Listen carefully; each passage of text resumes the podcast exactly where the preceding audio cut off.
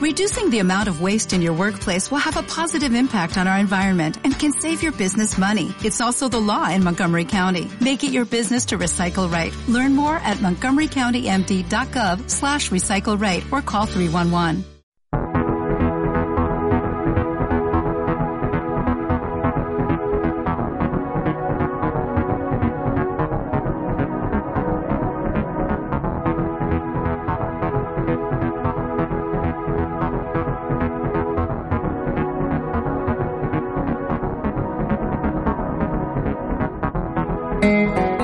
Muy buenas tardes, se escucha la onda local de Andalucía y les doy la bienvenida a Emprenred.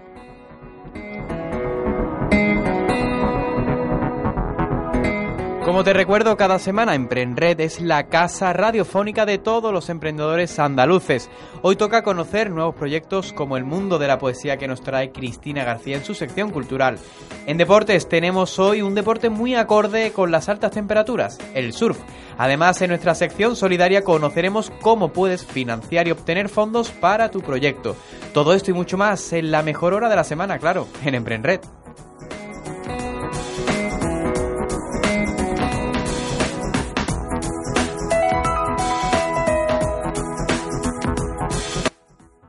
Que quieres ponerte en contacto con nosotros, que tienes alguna duda o que tienes un proyecto y quieres contarlo aquí en nuestro programa, muy fácil. Escríbenos a nuestro correo electrónico, coge papel y lápiz, radioemprenred@gmail.com. ¿Que lo quieres hacer a través de nuestras redes sociales? Pues también puedes hacerlos. Búscanos arroba radioemprenred. ¿Y qué quieres volver a escuchar algún programa? Pues también muy fácil, gracias a nuestra compañera Irene Lucena que vuelca todo el contenido, lo tienes todo en nuestra web, que es radioemprenred.com. Emprenred cuenta con el apoyo del Grupo de Investigación de Géneros Audiovisuales e Imágenes y de Finanzas y Turismo. Como director e investigador contamos con Fernando II. Le damos la bienvenida ya a este nuevo programa. Al control técnico contamos hoy con Nuria González, este que les habla dirigiendo y presentado cada semana Vicente Gil. Y ya sí comienza Emprenred.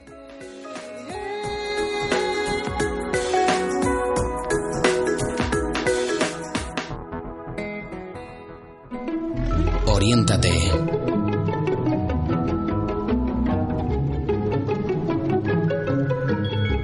La primera parada de la tarde siempre la hacemos con Ana Cristina Fernández, que hoy no puede acompañarnos desde aquí. Un abrazote enorme a nuestra compañera y hoy la va a sustituir Irene Lucena. Buenas tardes, Irene. Muy buenas tardes, Vicente. Así es, hoy sustituyo a Ana Cristina y en Oriéntate hablaremos sobre una herramienta que servirá de impulso a empresas andaluzas.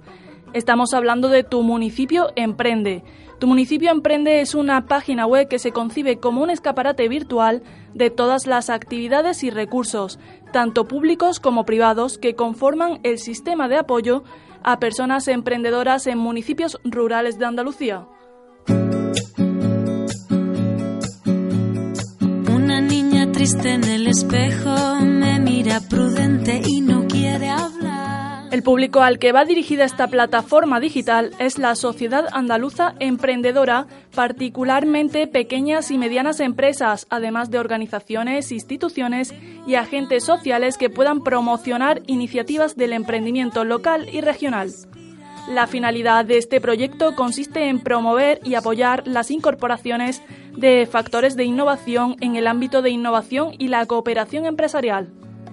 Tengo un nudo las cuerdas que ensucian mi voz. ¿Quieres participar?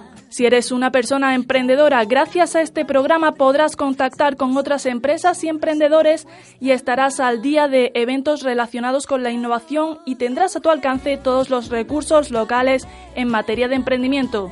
En el caso de ser una empresa conseguirás mayor visibilidad, además de estar al día de noticias y eventos de interés relacionados con tu sector. Y en el último caso, formas parte de una institución, la ciudadanía, podrá conocer tus servicios y programas y dispondrás de toda la información sobre la que está pasando a tu alrededor.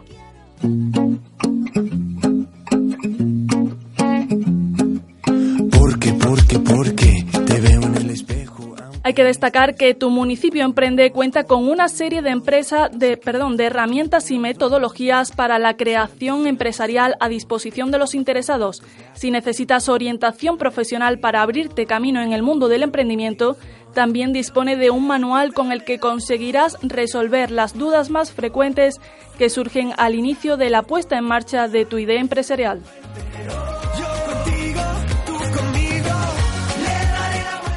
Si quieres más información, no olvides visitar tu municipioemprende.es.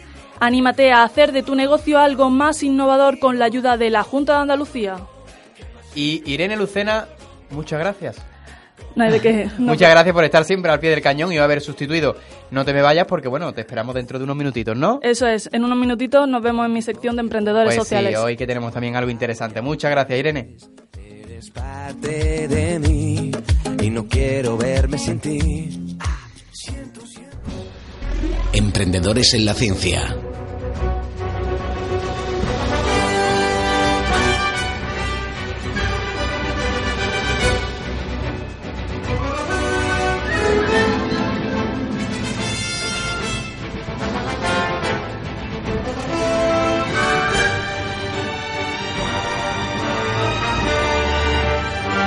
Llegamos hasta la primera parada ya, sí, para conocer la primera historia con nuestra compañera María Valverde. Buenas tardes. Buenas tardes, un día más, Vicente. Pues buenas tardes, ¿qué tenemos hoy? Cuéntanos. La sección de este martes puede interesar mucho a aquellos padres, abuelos o amigos a los que les preocupa que sus hijos, sus hermanos y en general seres queridos se pasen las horas jugando pegados a la pantalla del móvil. Está con nosotros Rubén Morato Valladares, director ejecutivo de Mucuo Games, una empresa de Utrera, Sevilla, que ha creado los Physical Social Games. ¿Qué, qué es esto? En, resumida, en resumen, juegos en los que necesitas interactuar con personas en la realidad para, para jugar. Buenas tardes, Rubén. Buenas tardes, María, ¿qué tal? Bien, los videojuegos pueden ser muy variados y es cierto que por ahora solo habéis lanzado Andrana. ¿Jugar con personas en la vida real limita la diversidad de videojuegos que pueden hacerse o todo lo contrario? Bueno, yo creo que, todo lo contrario, porque al final estamos abriendo un nuevo campo donde vamos a tener muchas posibilidades de crear nuevas experiencias de juego. La gente está acostumbrada a que el dispositivo móvil se utiliza para aislarte un poco de tu entorno y jugar solo tú mirando la pantalla. Jugando cara a cara se abre un abanico de, de posibilidades. No sé si sabes lo que es el fabbing, es la necesidad constante de mirar al teléfono móvil cuando estás en- con personas. Es cierto que se juega con otros, pero al final el móvil es fundamental para seguir la partida. Si se sigue usando, ¿cómo se supera el problema? Sin duda el móvil es, importante para nosotros en el juego, forma parte del juego como una herramienta, pero no es el centro de atención. Los Digital Social Games lo que destacan y lo hacen diferente es que es muy importante hablar y relacionarse dentro del juego con el resto de participantes de la partida. Muco Games ha desarrollado por ahora Andrana. Tienes que tener más de 14 años para poder jugar, pero los niños son los más vulnerables. Hay estudios que demuestran que el uso negativo de la tecnología puede afectar a su desar- desarrollo emocional. ¿Hará Muco Games juegos para niños? Por supuesto, de hecho nuestro segundo proyecto está dirigido exclusivamente para niños eh, entre 7 y 12 años, que es un público que sus padres se preocupan mucho por, porque se aíslan con el dispositivo. ¿Nos puedes hablar un poquito de ese proyecto? Bueno, poquito, porque está en desarrollo y todavía Claro. no, hemos, no hemos hecho público nada sobre el juego, pero eh, a grandes rasgos es un juego didáctico que intenta enseñarle a los niños cómo jugar de forma cooperativa, cómo eh, conseguir eh, trabajando en equipo el objetivo del juego y al final es gamificar algo que en las escuelas ya se hace. Un physical social game es literalmente un juego social físico. Andrana es uno de ellos, un videojuego de deducción social. ¿Qué es esto de la deducción social? Deducción social es una categoría de juegos de mesa, de que hay tantos juegos de mesa como de cartas, que es un clásico. Eh, los juegos de deducción social al final consisten en conseguir un objetivo eh, de forma cooperativa donde todos los integrantes de un equipo tienen que ponerse de acuerdo y descifrar eh, quién tiene quién tiene la misión o quién está engañando. Al final es de deducción, como su propio nombre indica. Sería parecido a eso del pueblo duerme, no sé si lo conoces. Totalmente, de hecho es un gran referente para nosotros. Es una, nuestro juego Andrana Project es una evolución de, esa método, de ese método de juego, ¿no? de esa mecánica. Pero más evolucionado, ¿no? Efectivamente, aprovechamos la tecnología que tenemos todo el día en el bolsillo, que son los smartphones, para hacer una experiencia de juego más completa y más rica. Lo he comentado más de una vez, pero no te he preguntado mm, por Andrana. ¿En qué consiste? ¿Cómo Bueno, es el juego? Pues Andrana es un juego de deducción social y de identidades ocultas. El juego empieza y a cada uno de, de los jugadores le toca un personaje de forma aleatoria. Hay dos bandos enfrentados, un equipo tiene que derrotar al otro y el otro equipo, que siempre juega en minoría, tiene que conseguir el código de instalación de un módulo secreto que tiene uno de los integrantes del bando contrario. Tienes que interpretar a una serie de personajes. ¿Cuáles son estos personajes? Pues el juego está ambientado en, en un futuro distópico, en 2067. Eh, se basa toda la historia un poco en, en, la evolución de la tecnología, el cambio climático y todo eso que hoy en día ya nos preocupa de qué nos depara el futuro. El juego que, se, que está dividido en esas dos, en ese paradigma del futuro, al final lo que, lo que hace es un contexto divertido e histórico donde un bando que apuesta por la tecnología tiene que derrotar al otro bando que es un poco más hippie y está un poco más en contra de la tecnología e intenta derrotar a, a ese equipo. ¿Te ha interesado en este proyecto algún negocio importante del mundo de los videojuegos?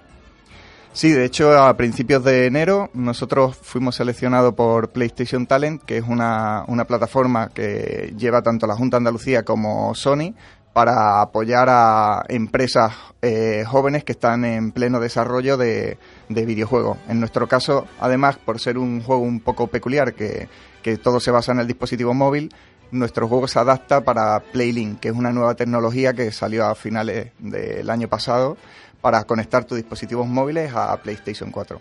¿Cómo podemos eh, obtener este juego? ¿Dónde, ¿A dónde podemos acudir para jugar? Pues actualmente está en una versión alfa cerrada, pero se puede encontrar en andranaproject.com o desde Google Play eh, poniendo Andrana Project.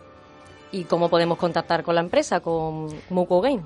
En mucogame.com o directamente nos pueden escribir a través de hello.muco.com hello.mucuo.com, cuidado que se escribe con doble L, es el correo con el que podéis contactar con Rubén Morato Valladares, director ejecutivo de Mucuo Games. Rubén, muchas gracias por la entrevista. Muchas gracias a vosotros. Y María Valverde, muchísimas gracias a ti por traernos hoy esta sección tan interesante. Yo me acabo de apuntar a Andrana para descargarme el juego que quiero probarlo, ¿eh? Quiero probarlo. María, te espero la semana que viene, ¿no? Sí, la semana que viene nos vemos. Hasta la semana que viene. Emprendedores culturales.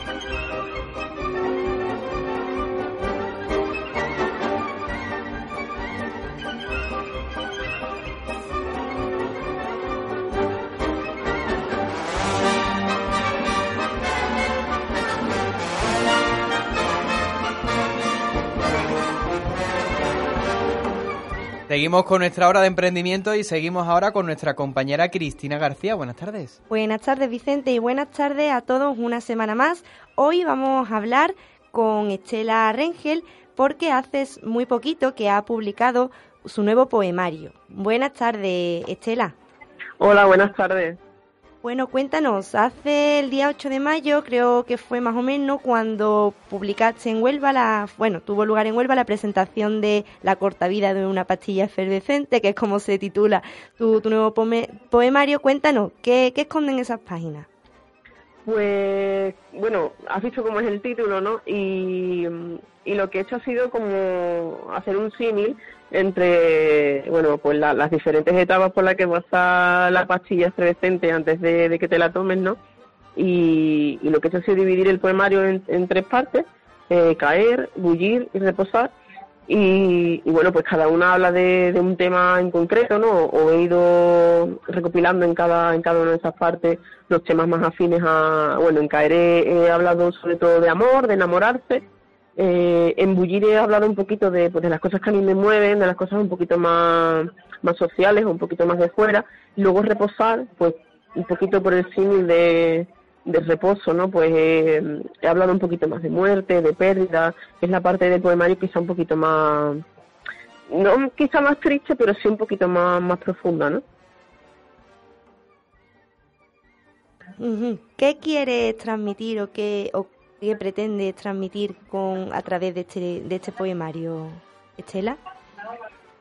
Pues mira, este poemario sobre todo lo, lo, he querido sacar a la luz porque, bueno, aparte de, de por todo lo, positivo que, que, me ha dado el primer poemario, ¿no? Y toda la gente que me ha dado a conocer y, y todo lo que me he podido mover gracias a él, y quería volver a revivir nuestra experiencia, Pues quería sacarlo porque mm, es un poco la transición entre, entre lo que he escrito anteriormente y, y lo que estoy escribiendo ahora. Eh, quiero mostrar una poesía, pues mm, sigue siendo muy íntima o muy intimista. Eh, sigo hablando de amor, pero, pero mostrando pues una parte más, mucho más madura de mí. Eh, hablo de los temas de, desde una perspectiva diferente o desde, un punto de vista un poco diferente a, al poemario anterior, sin salirme, por supuesto, de, de mi visión, porque me cuesta mucho escribir de, desde fuera, ¿no? Eh, siempre con mi toque, pero pero eso quiero, mm, sobre todo, he querido he querido publicarlo, he querido sacarlo a la luz por eso, ¿no? Por porque no se quedaba en el cajón, porque ya muchos de esos poemas los había compartido y demás, pero porque no se quedase en un cajón, en una idea y, y, y porque me siguiera dando buenos momentos, ¿no? ¿Qué ha supuesto para ti sacar a la luz este segundo trabajo, ya ahora que ya lo tienes en la calle? Pues yo creo que, que sobre todo afianzarme, afianzarme un poco en, sobre todo en lo que es el panorama onubense. Eh, yo soy de Huelva y, y aquí pues pues creo que ya es la, es la forma en la que me, me afianzo un poco como, como escritora local, ¿no? Y, y luego de cara, de cara afuera, eh, creo que va a ser la, la oportunidad de, de poder salir un poco de lo que es Huelva o de Huelva y Andalucía, ¿no? Huelva, Huelva de provincia, Sevilla, tal, que es por donde me, me puedo mover con mayor facilidad y, es el que quiero sacar fuera, me lo quiero llevar fuera de, de Andalucía, quiero intentar no hacer una gira, ¿no? Como tal, pero sí intentar buscarme sitios donde den oportunidad a, autores o autoras noveles o, o jóvenes o poco conocidos todavía y, y sí, salir, salir con él y darme a conocer. Estela, ¿te animarías a recitarnos un poema, el que más te guste, el que tú quieras? Y Eh, compartirlo con nosotros. Te puedo leer algunos, sí, me, tengo el, el libro por aquí delante y busco uno que no sea muy larguito y te lo leo, ¿no? Venga, aquí estamos todos expectantes a escucharte. Venga. Pues sí. A ver, voy a mirar, tengo tengo un par de ellos que son más más cortitos y porque en este en este poemario lo mismo te puedes encontrar poemas súper largos en los que no sé, que me he desparramado como como han llegado a decir algunas de, la, de las compañeras, de las amigas que me han presentado, ¿no? Y otros que son más cortitos en los que digo mucho, pero en poquito espacio, ¿no? Mira, voy a leer este, que es el, es el 42. Ujú. Y no tiene título porque no suelo ponerle, no suelo ponerle título a los poemas, pero te lo leo, ¿vale? Al ropero que hay en mi habitación, ese que heredé de mi abuela, le faltan los tiradores de un cajón y de una puerta, y para abrirlos tengo que cogerlos y asomarme por un lado, inventar un camino alternativo hacia lo que me espera dentro. Algo parecido me pasa con el mundo. No sé, ¿qué te parece? Muy bonito, muy bonito. Eso te deja pensando. A mí me Ay, pensando. Y te deja Muy pensando- profundo, ¿eh? Sí, sí, no sé, es uno de los que no hablan tanto de amor y hablan un poquito así más, ¿no? Que un poquito más de fuera o que todo el mundo lo puede coger y llevárselo un poquito a, a su terreno, ¿no? Me ha encantado. Eh, Cristina, te dejo que siga. Bueno, dinos si tienes próximas presentaciones para estar atento y, y si, bueno, si nos pillas bien y cerquita, pues poder ahí ir a verte y, y compartirlo contigo. Pues ahora mismo no, estoy cerrando fechas en, en Sevilla. Lo que tengo ahora mismo a la vista es un festival de, de poesía que, que vamos a realizar en, en Gibraleón a finales de mayo. En, bueno, alrededor del centro de centro lontense de, de arte contemporáneo, que se llama, o sea, se va a llamar completamente viernes, que es como el, como se llama el, el grupo de poesía que se está moviendo allí. Y bueno, va a ser un sábado completo de talleres, ponencias y, y una jam al final, que quien quiera se puede apuntar, puede buscar por Facebook el, el grupo este de, de poesía de completamente viernes y vamos a estar abiertos allí por la noche a quien quiera participar. Así que eso es Estupendo. lo que tengo ahora mismo así a la vista. Estupendo. Bueno, y esta es la otra cosa importante de despedirnos, es decirnos cómo podemos conseguir tu poemario. Pues mira, eh, hay varias opciones. La, la propia, bueno, la editorial, por supuesto, lo ha, lo ha distribuido por diferentes eh, librerías y, y puntos de venta de Andalucía. Eh, la editorial, que es Niebla, trabaja con la distribuidora AZ, que en cualquier librería eh, española lo puedes pedir y a través de la distribuidora te llega. Y luego, pues aparte, eh, a través de la propia de la web de la propia editorial lo podemos conseguir. Y si no me equivoco, pues en Amazon creo que también está adelante. Yo se distribuyo en Amazon, así que este seguramente esté ya también disponible. Estupendo, pues ya estamos llegando al final de, esta entrevista. Estela, dinos cómo podemos seguirte en redes sociales también para estar informado, pues bueno, de todo lo que vayas pues, haciendo. Sí, claro, claro. En, pues mira, eh, solo está sobre todo muy activa en Instagram, que sería, mi usuario sería Estela, o sea, mi nombre es estela.rengel, o me podéis buscar también en Facebook, que, que la página se llama Estela Rengel Poesía, y allí voy subiendo pues no solo cuando tengo alguna presentación o subo fotitos, voy compartiendo poemas, novedades y demás. Así que ahí me podéis encontrar.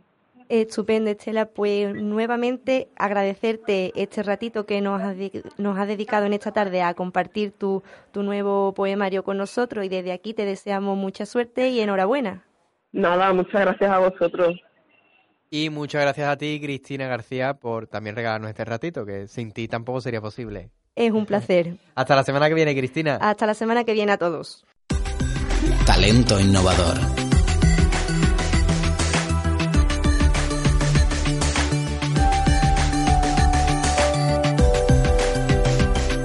Seguimos nuestra hora de emprendimiento, seguimos ahora con Lourdes González. Buenas tardes. Buenas tardes, Vicente. Ya nos quedan pocos programas y yo no podía irme de aquí sin hablaros de innovación tecnológica. En este caso, de una de las tecnologías que más llaman la atención de las que se han desarrollado en los últimos años, los drones. Sobre ello viene a hablarnos hoy Juan Dimas Fuego, que trabaja con ellos para GRVC, o Grupo de Robótica, Visión y Control. Un saludo, Dimas. Hola, buenas tardes. Bueno, pues para empezar, habrá oyentes que hayan oído hablar superficialmente del tema, pero que tal vez no sepan exactamente qué son los drones y para qué fines se están utilizando actualmente. No sé si tú podrías explicarnos un poco una... Sí, eh, actualmente eh, los drones están... Uno de los principales campos, aunque no lo parezca, es el campo de, la, eh, de los juguetes. Mucha gente está empezando a, a ver cada vez más drones por la calle debido a que mucha gente lo emplea como juguete. Pero el sector donde nosotros principalmente estamos metidos sería en el campo de la innovación tecnológica dentro del campo de los drones. Eh, esto quiere decir, un dron simplemente es un elemento volador no tripulado eh, que eh, puede realizar tareas de visión, obtención de imágenes para, para la industria, para el control de la calidad, etcétera. Eh, nosotros metemos algunos en algunos proyectos, eh, como por ejemplo AeroArms, en el que incluimos eh, brazos robóticos a nuestros drones para realizar tareas de inspeccionamiento y reparación de tuberías, puentes, etcétera. Entonces, podríamos decir que hay gente que los utiliza para el ocio, uso recreativo y también usos no recreativos. En vuestro caso lo tratáis de forma profesional y yo te quería preguntar eh, por vuestro, vuestro proyecto en concreto porque, eh, según tengo entendido, Aníbal Ollero es catedrático de la Universidad de Sevilla y además es el jefe de, vuestro grupo. Sí, este grupo... sí, dime. Eh, perdón, es que no sé si la información está actualizada, pero hasta luego. Aníbal Ollero es actualmente... Aníbal Ollero es actualmente finalista en el en uno de los concursos, en un concurso europeo sobre liderazgo tecnológico. Ha quedado finalista entre los tres principales eh, votados y ahora es uno de los mayores referentes en el mundo de la robótica. ¿Cuál es ese concurso, Dimas? El concurso es el European... Eh, ¿Cómo era? Era un, era un concurso de liderazgo en materias tecnológicas, liderazgo social, eh, competía junto con Merkel, Emma Watson, entre otros. ¿Y tú crees que el hecho de que un español haya conseguido un puesto de ese nivel en un concurso de repercusión europea significa que, el potencial de la tecnología en España se está, se está innovando, se está recuperando? Sí. Em, yo creo que España tendría que hacer muy, eh, eh, realizar mucho esfuerzo. A ver, no sé cómo explicártelo. Em, Tal vez invertir, un poco más en I+.D. Invertir un poco más en I+.D. porque actualmente nuestros proyectos eh, son... Eh, tenemos proyectos gracias a, la actuación de Aníbal Ollero como, como principal exponente, pero hay otras universidades donde el, el campo de la investigación con drones no tiene tanto desarrollo como se querría tener. Y en cuanto a los miembros que estáis trabajando en, en vuestro grupo, ¿cuál es el perfil general de, de los mismos? ¿Son profesores? ¿Son investigadores? ¿También hay estudiantes? Eh, espera, espera un momento, eh, espera un momento que tengo aquí un problemilla, espera un momento que respondo ahora. Bueno, eh, estamos hablando con Dima Fuego del grupo de robótica, visión y control y recordemos que nos ha comentado que Aníbal Ollero, el jefe de- del grupo, que es catedrático en la Universidad de Sevilla, también ha ganado recientemente el European Robotic Challenge, que ya tenemos el nombre del concurso, así que podéis apuntarlo y No, buscarlo. eh, hemos quedado finalistas en el European Challenger Finalistas. Robotics. Finalistas. Hemos eh, quedado, como se podría decir, los mejores dentro del campo de la biónica, que sería el campo de los drones, siendo superados solamente por una universidad eh, alemana que realizó un proyecto para la empresa eh, Renault, creo, creo que era Opel, Opel, perdone, Opel. Nosotros realizamos un, un proyecto eh, de supervisión y búsqueda de herramientas en, en la planta de Airbus de, de Cádiz. Y Dimas también, también te quería preguntar por los proyectos Sí. en los que tú trabajas personalmente. Sí. Eh, bueno, uno de ellos es AeroArms, que según tengo Sí. entendido es un sistema robótico aéreo que pretende aplicarse para la inspección y el mantenimiento industrial. sí. ¿Cómo funciona o más o menos en qué consiste Eh, su diseño? Com- como he dicho antes, eh, nosotros eh, las líneas de investigación que nosotros desarrollamos son muy, muy innovadoras. Eh, en el proyecto AeroArms, como el propio nombre indica, eh, introducimos brazos robóticos dentro, dentro de los drones, con los que somos capaces de manipular eh, las herramientas para las tareas de reparación y de inspección de componentes, tuberías, etcétera. Eh, básicamente ese sería el principal objetivo del proyecto Advance. Y otro de los proyectos también de los que venís a hablarnos es Aerobic, que actualmente Sí. tiene que ver con la inspección de puentes mediante el uso de Sí. drones. Esto te quería preguntar porque actualmente esas inspecciones eh, se, se, se evalúan en función de las observaciones visuales de los inspectores. Entonces, ah, ¿se supone una gran ventaja el utilizar drones para, para la mejora de las A ver, inspecciones? eh, hay zonas en donde el- el- la persona humana no es capaz de llegar a ver pequeñas grietas, eh, no tiene capacidad infrarroja para detectar cambios de calor que puedan afectar a la estructura, etcétera. Entonces yo creo que sería un gran plus meter, introducir los drones para la inspección de puentes, tuberías, eh, alcantari- incluso alcantarillas. Y ya por último quería preguntarte si vosotros, vuestro grupo, tenéis presencia en redes sociales o en la web y por otro lado, si alguien está interesado, por ejemplo, en colaborar con vosotros, ¿cómo podría hacerlo?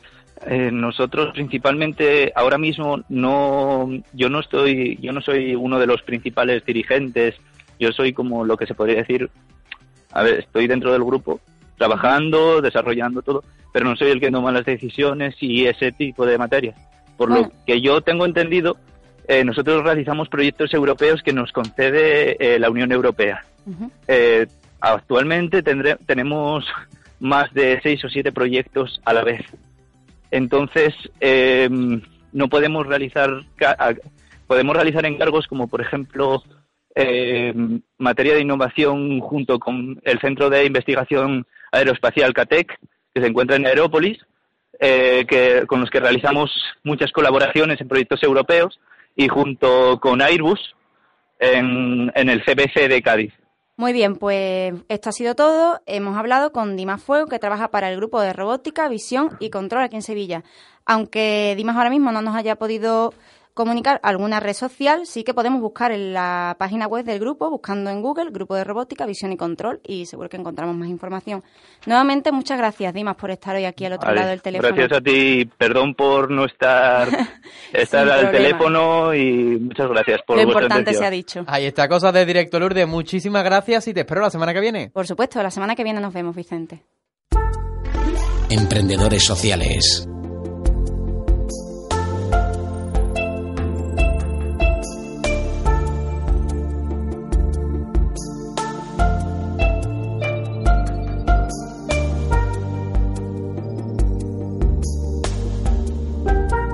Ya está de nuevo aquí, pues Irene Lucena, de nuevo, buenas tardes.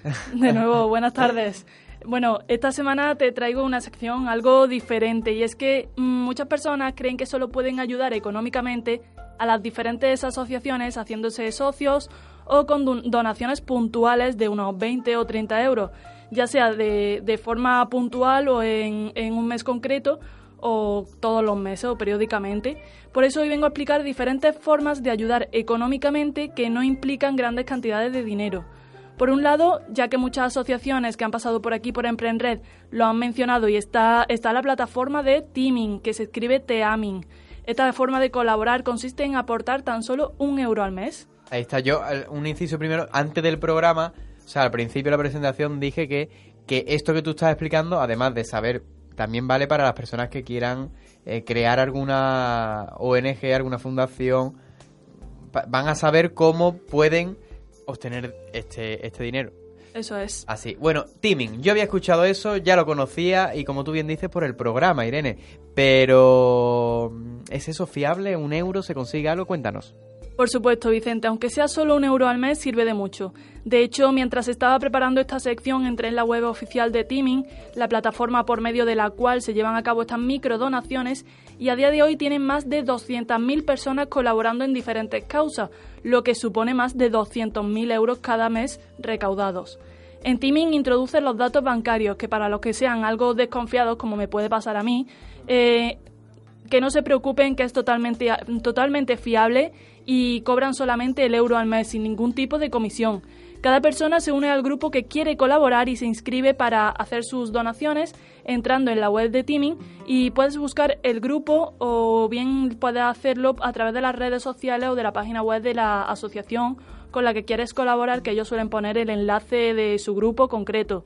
Así que desde Emprenred animamos a estas microdonaciones con el lema de Teaming, que dice que nosotros no solo nosotros solos no podemos hacer nada con un euro, pero si nos unimos podemos conseguir grandes cosas. Pues la verdad es que sí. También antes me comentaba fuera de micro que, bueno, no es, eh, no es la única forma de colaborar, ¿verdad? Cuéntanos. Así es, Vicente, y es que yo creo en la filosofía de que todos podemos aportar nuestro granito de arena y esto lo comento porque, como tú bien sabes, soy voluntaria de una asociación que ya ha pasado por este estudio de Arca Sevilla y quiero usar de ejemplo una actividad que se llevó a cabo el pasado fin de semana junto con un grupo de chicos de Alcalá de Guadaira. La mayoría de ellos tienen una edad de en torno a 17-18 años, así que, como imagináis y, e, e imaginarán todos nuestros oyentes, no cuentan con mucho dinero para llevar a cabo un- una recaudación grande. Pero ellos eh, llevaron a cabo una actividad que es lo que se conoce como batalla de gallos, que para quien no lo sepa es una batalla verbal de rap improvisado. Bueno, pues ellos organizaron una batalla el pasado fin de semana donde quien quisiese participar tenía que pagar un euro, de forma que todo lo recaudado ha sido donado para, en esta ocasión, a Arca. Este es solo un ejemplo de que podemos llevar a cabo cualquier actividad que se nos dé más o menos bien, cobrando algo simbólico por participar o simplemente por vernos llevarlo a cabo, y donar lo obtenido por poco que sea. Bueno, Irene, cuéntanos la última de las ideas para aportar a cualquier causa social que quizá, bueno, a la gente no se le ocurre normalmente.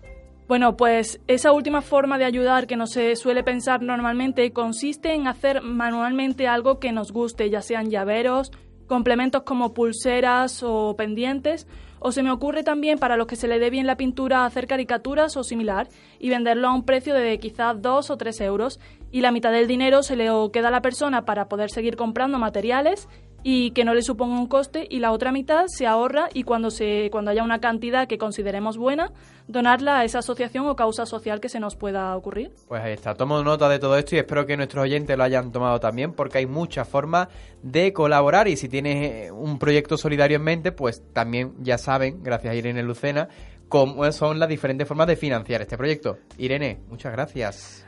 No, no hay de qué. Y aquí ya terminamos por esta semana. Pues Ya sí, la semana de- que viene del más. ¿no? doblete. Pues sí, hoy doblete, y, pero la semana que viene más, ¿no? La semana que viene mucho más. Venga, muchas gracias.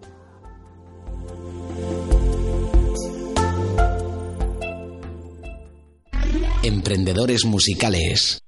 Dime si quieres volver, dime si quieres volver, dime si quieres volver. Dime si quieres romper, dime si quieres romper. Bueno, ¿y cómo suena esto? Llegamos al momento de la música ya con nuestro compañero Pablo Rap, como cada semana. Buenas tardes. Muy buenas tardes, Vicente. Como te adelanté la semana pasada, hoy vamos a hablar de una banda sevillana de rock que está en pleno auge, El Imperio del Perro. Y para ello tenemos por teléfono a Diego Cabeza, vocalista de la banda. Muy buenas tardes, Diego. Hola, ¿qué tal? ¿Cómo estáis?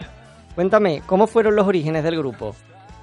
Eh, los orígenes del grupo, bueno, se remontan ya hace bastante, bueno, ya hace algunos años, los que montamos, empezamos a montar una banda entre colegas de compañeros del cole, vaya, de y ya estábamos también éramos compañeros en el instituto y demás y empezamos eso a tocar juntos y después en 2013 finales o 2014 así eh, decidimos formar el Imperio del Perro con otro miembro más que sería el batería en este caso. ¿Y quiénes forman la, la, banda aparte de ti? Ahora, ahora mismo la formamos, ha entrado nuevo un baterista que se llama Rojo Rodríguez y nosotros los miembros que ya la fundamos fuimos, eh, somos Javier Casanueva, Pedro Ortiz y yo, que soy Diego Cabeza. Próximamente vais a sacar nuevo disco y es por eso que escuchamos el single que se llama Si quieres volver. ¿Qué vamos a poder encontrar en este nuevo trabajo? Bueno, pues ahora mismo realmente tenemos claras algunas canciones, pero todavía estamos en proceso de composición, así que eh, tampoco puedo darte una, una idea muy acertada. Pero sí queremos experimentar con el sonido que ya traíamos, queremos darle una vuelta de tuerca y añadir eh, quizás ritmos con menos complejos, incluso algunas influencias de la música urbana que siempre se ha eh, relacionado, en, se ha visto involucrada en nuestras canciones, pero bueno, quizás los ritmos menos, ¿sabes? Entonces, pues por ahí estamos por lo menos investigando. Ya veremos qué sale.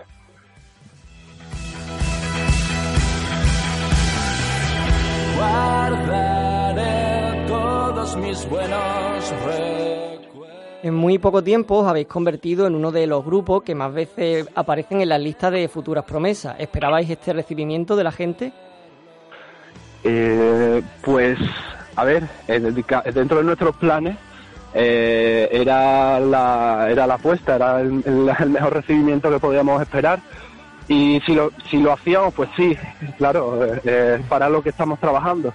Pero, eh, bueno, siempre hay que agradecer mucho a la gente y sobre todo a, los incluso a, a, los, a los críticos no a la gente que lleva los medios porque son los que dan eh, los que realmente sacan a los grupos y, y, opinan dando su, dando su opinión. Su, su opinión vale mucho para, para muchas personas. Entonces eh, es emocionante que tener una acogida de, esa, de esas características vaya. Muy bien. Bueno, Diego, ¿y cuáles son tus influencias a la hora de componer las letras? ¿no? Porque tengo entendido que eres el letrista del grupo. Sí, eh, mis influencias, pues voy... Mmm, eh, en realidad tengo siempre distintos métodos. Eh, lo, más, lo más importante, sobre todo cuando se sacan las mejores letras, es cuando tienes algún alguna algo ha ocurrido en tu vida que, te sale de dentro bastante esas son las letras más, más fáciles. Eh, aún así siempre buscas distintas formas de hacerlo experimentas con, con personajes que te creas tú mismo y los pones en una situación o al final es buscarle el contrapunto a, a una a una relación entre pues entre personas o o incluso animales, que ya lo he hecho alguna vez, y, y de ahí sacar la, la, chispa que haga que la historia merezca la pena. Muy bien, eh, Diego, ¿dónde os podremos ver próximamente en concierto? Pues este sábado estaremos en el Festival Interestelar, eh, aquí en Sevilla, eh, a las 12 menos cuarto en el escenario JB, creo que es, sí. Y y realmente ahora mismo no te lo puedo poner en pie, pero creo que vamos vamos a una, algunos festivales este verano, ahora mismo me acuerdo del Cultural Festival en Almería, eh, Naturfest también, pero bueno, ese si fuera Andalucía. Eh, pero bueno, al menos ese, ese seguro. De todas formas, quien tenga interés y le, y le mole lo que escucha, pues nos puede buscar por redes sociales, somos el Imperio del Perro, en Facebook o lo que sea, Instagram también, en Twitter. Y, y, ahí los pondremos al día de, de, todo lo que vamos haciendo, todas las novedades, los nuevos temas que salen y por supuesto los conciertos que lo tienen ahí siempre a su disposición.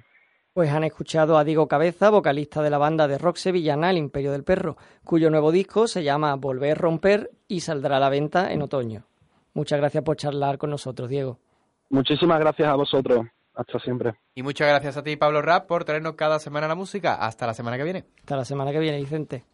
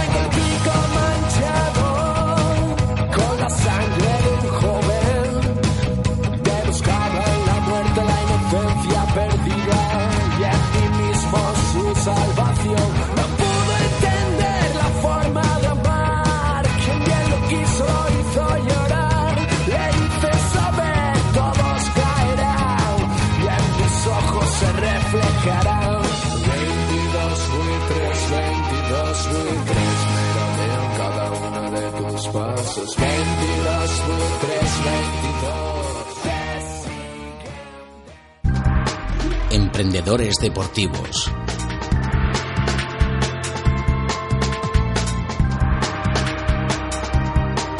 Bueno, abarcamos ya el final del programa, como siempre, con nuestro compañero Federico Toc. Pues buenas tardes. Buenas tardes, Vicente. Buenas tardes, oyentes. Pues esta semana, aprovechando que se acerca el verano, vamos a hablar de varios deportes acuáticos que tienen lugar en Kitesurf Chiclana, una tienda y escuela especializada en surf, surf de remo y kitesurf. Para saber más acerca de ellos, tenemos al otro lado del teléfono a Pablo Castellano, creador de la tienda escuela e instructor de estos deportes. Buenas tardes, Pablo. Buenas tardes. Bueno, Pablo, pues cuéntanos, ¿cómo y cuándo surgió Kitesurf Chiclana?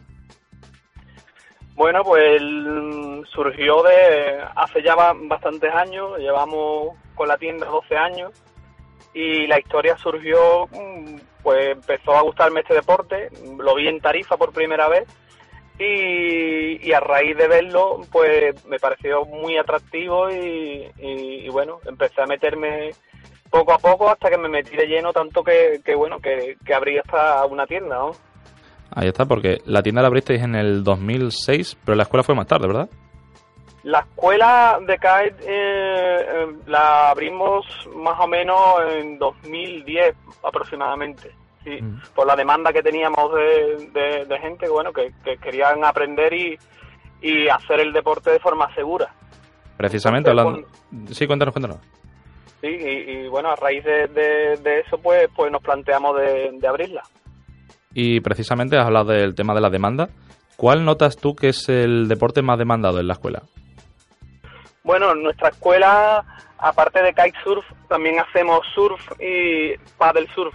Son tres deportes que realmente están muy de moda, aunque el que tiene bastante más tirón es el surf, ya que es un deporte un poco más, más económico y, y bueno, está um, llega a más gente. Pueden hacerlo desde niños pequeños, que el- en el kite está un poco más limitado. Eh, entonces, pues la demanda es bastante mayor en el, en el surf. Sí. ¿En qué lugar realizáis las, eh, las clases de los distintos deportes? Bueno, pues las clases de surf las hacemos en, en, en la misma zona donde tenemos la tienda, eh, se llama la segunda pista de, de la Barrosa, de la playa de la Barrosa, y después tenemos otra zona, en la zona donde están los complejos hoteleros, eh, que es la zona del Novo Santipetri, donde también tenemos una zona que es 24 horas de surf, o sea, mm, podemos utilizarla durante todo el día, cuando la otra que tenemos en la segunda pista de la tienda está un poco más limitado porque hay más afluencia de, de bañistas. Entonces la tenemos hasta las 12 en la zona de la segunda pista y en la zona de los hoteles lo tenemos 24 horas. O sea, podemos hacer surf desde temprano hasta última hora del día.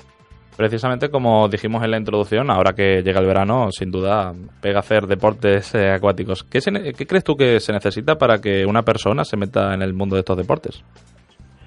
Bueno, en principio, pa- para empezar, que sepa nadar es un requisito mínimo, ya que, estamos en un medio que el agua y, y- y, bueno, es imprescindible saber nadar, mm, ya bien sea con el surf, aunque hemos tenido mm, niños pequeños que estaban aprendiendo a nadar, estamos en la orilla, es un poco mm, menos peligroso, pero con respecto al, al kitesurf y al paddle surf, evidentemente uno de los requisitos es, es- es saber nadar, ¿no? Aparte, bueno, que te guste los deportes de agua y, y- y, bueno, y tener ganas de, de hacerlo. Claro. Eh, ¿De cuántos miembros se compone actualmente la tienda y la escuela? Bueno, en la tienda eh, ahora en invierno mm, eh, estoy prácticamente yo solo, ya que, que está en una zona muy turística y, y- y donde hay más, cuando viene más gente es en, verano. Entonces, eh, en verano, por ejemplo, en la tienda somos como unos cinco y en la escuela como aproximadamente unos diez, más o menos. Y bueno, Pablo, ya por último, ¿a qué página web pueden acudir nuestros oyentes para saber más acerca del kitesurf chiclano? Pues mira, pues eh, como el mismo nombre de la tienda dice, eh, kitesurfchiclana.com. Eh, es nuestra web oficial, eh, es donde tenemos también un apartado de escuela donde puedes ver las diferentes modalidades. Eh, también tenemos muy llamativo que, que, que, bueno, esto sí que lo tenemos desde hace mucho tiempo y que este año lo hemos actualizado, que es una webcam donde puedes ver en directo eh, la playa de la Barrosa y, y la hemos puesto de forma dinámica, o sea, se mueve eh, por la zona para ver los, los distintos puntos donde normalmente hay olas, los spots de, de olas. Entonces, bueno, es muy atractivo, ya te digo que llevamos muchos años con, con la webcam, lo que pasa es que teníamos una fija y este año la hemos puesto dinámica y, y- y, bueno, es una pasada, se ve mm, con una resolución perfecta y bueno, entrando en la página web, en kitesurfchiclana.com, vas a ver un apartado que pone webcam y, y, la, y la puedes ver. Perfecto, pues muy interesante, Pablo. Eh. Pablo Castellano, creador del Kitesurf Chiclana. Muchísimas gracias por haber compartido tu tiempo con nosotros, Pablo. Os deseamos lo mejor y esperamos volver a teneros por aquí para que nos contéis nuevos éxitos. Muchas gracias a vosotros. Pues hasta aquí mi sección por hoy, Vicente. No me muevo, ya lo sé, porque ahora tenemos el garaje. Ahí está, no te muevas que enseguida cuando Nuria cambie la sintonía nos quedamos, ¿no? El garaje. quedamos aquí. Ahí está. Desde el garaje.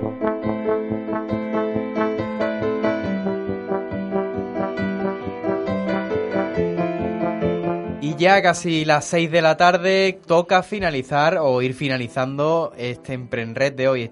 Federico, cuéntanos. Yo estoy ya deseando de conocer la historia, ¿eh? Y te va a gustar. Pues buenas tardes de nuevo, Vicente. Antes que nada, déjame preguntarte, ¿qué has comido hoy al mediodía? No, que me, no me esperaba la pregunta. Sí. Eh, pues mira, hoy precisamente unos espaguetis a, a la carbonara. A la carbonara, qué Muy rico. rico, ¿eh? Y seguro que has tenido que usar un tenedor, ¿verdad? Sí, sí. Por supuesto, pues precisamente vamos a hablar de la historia del tenedor y Mira. es que es el utensilio de cocina más joven de todo, pero no por ello tiene una historia menos interesante. Suena esto bien. Pues no perdamos ni un segundo más, Fede. Cuéntanos su historia. Pues mira, el nacimiento del tenedor tiene lugar en el siglo XI en Constantinopla, donde por aquel entonces llevarse un alimento a la boca era sinónimo de hacerlo con las manos, pero la princesa bizantina Teodora Ana Ducaina se negó a seguir haciéndolo, así que mandó fabricar un artilugio para no tener que mancharse los dedos. Se inventó entonces un tenedor primigenio, una herramienta dispuesta de un par de púas que recibió el nombre de pincho y fue fabricado en oro. La delicada princesa fue feliz con aquel artilugio, que se le permitió comer sin tener que pringarse y ella misma fue la que lo trajo a Europa tras casarse con el hijo del gran duque de Venecia. Interesante, hombre. No le gustaría esto de, mancharse tanto las manos A nadie, la ¿verdad? Tras la princesa supongo que llegaría al resto de la población, ¿no? Pues no, Vicente. Váyatela. Vaya. Y es que realmente tuvo unos comienzos complicados, ya que el invento no fue visto con muy buenos ojos por la sociedad, ya que a esto le faltaban habilidades para utilizarlos correctamente. Muchos se pinchaban la lengua, la encía y los labios. Eso sí, lo llegaron a usar de mondadientes. Pues un poco torpes sí, bueno, que sí que serían entonces, ¿no? Bueno, a ver, o sea, como todas las primeras veces, ¿no? sí, las primeras veces no suelen ir muy bien. Eh, Fede. Continúo. Con la historia, por favor.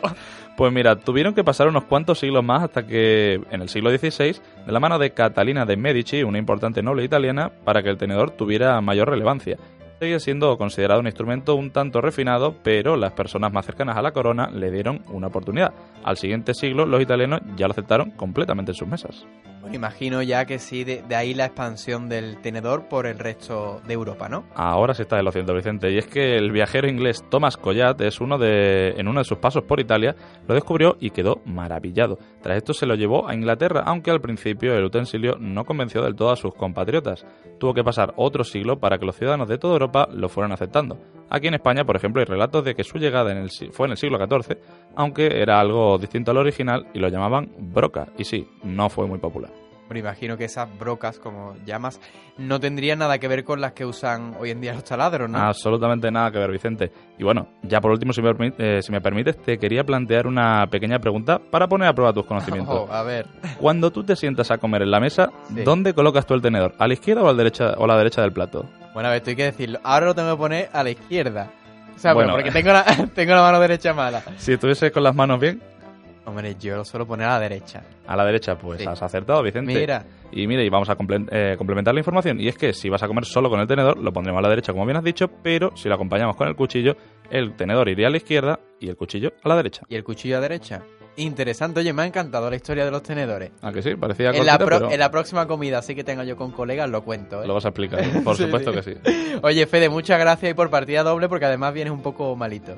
Bueno, pero estamos aquí para cumplir. Oye, pues sí, ¿no? Además como de 10 como siempre. Fede, Muchas recupérate y te esperamos la semana que viene. Gracias, Vicente. Nos vemos la semana que viene.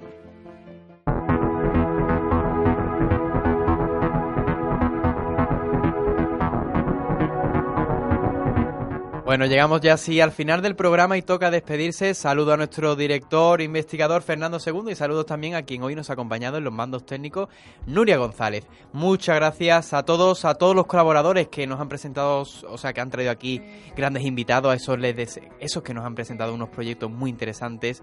Y como siempre, te- a ellos les deseamos todo el éxito del mundo. Gracias a ti también por seguirnos y acompañarnos cada semana aquí en Emprenred. Gracias por seguirnos en nuestras redes sociales. Si no lo has hecho aún, pues hazlo, arroba Radio Emprenred.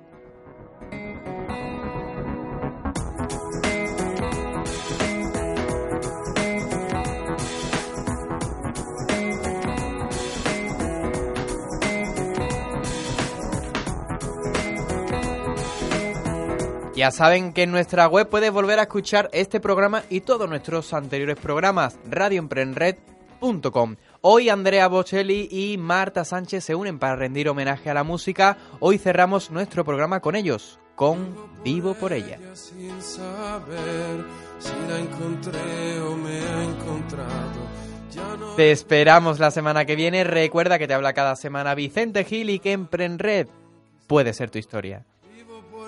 Por ella que me da toda mi fuerza de verdad. Vivo por ella y no me pesa. Vivo por ella yo también. No te me pongas tan celoso. Ella entre todas es la más dulce y caliente como un beso. Ella a mi lado siempre está para apagar mi soledad. Más que por mí, por ella yo vivo también. Es la musa que te invita a tocar la suavecita.